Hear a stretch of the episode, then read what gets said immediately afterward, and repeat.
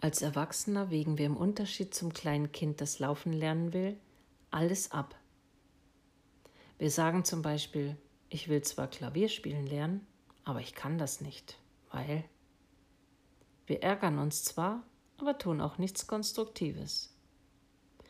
Dieses Vermeidungsverhalten hat allein einen Zweck.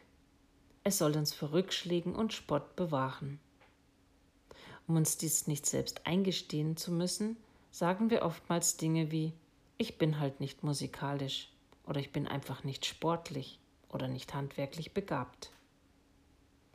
Dadurch machen wir aus einer Feststellung ein für uns unumstößliches Naturgesetz. Ein Ausweg hieraus ist eine gegenteilige Erfahrung zu machen.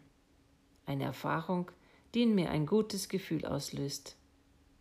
Denn diese neue Erfahrung lässt unsere selbsternannten Feststellungen einstürzen.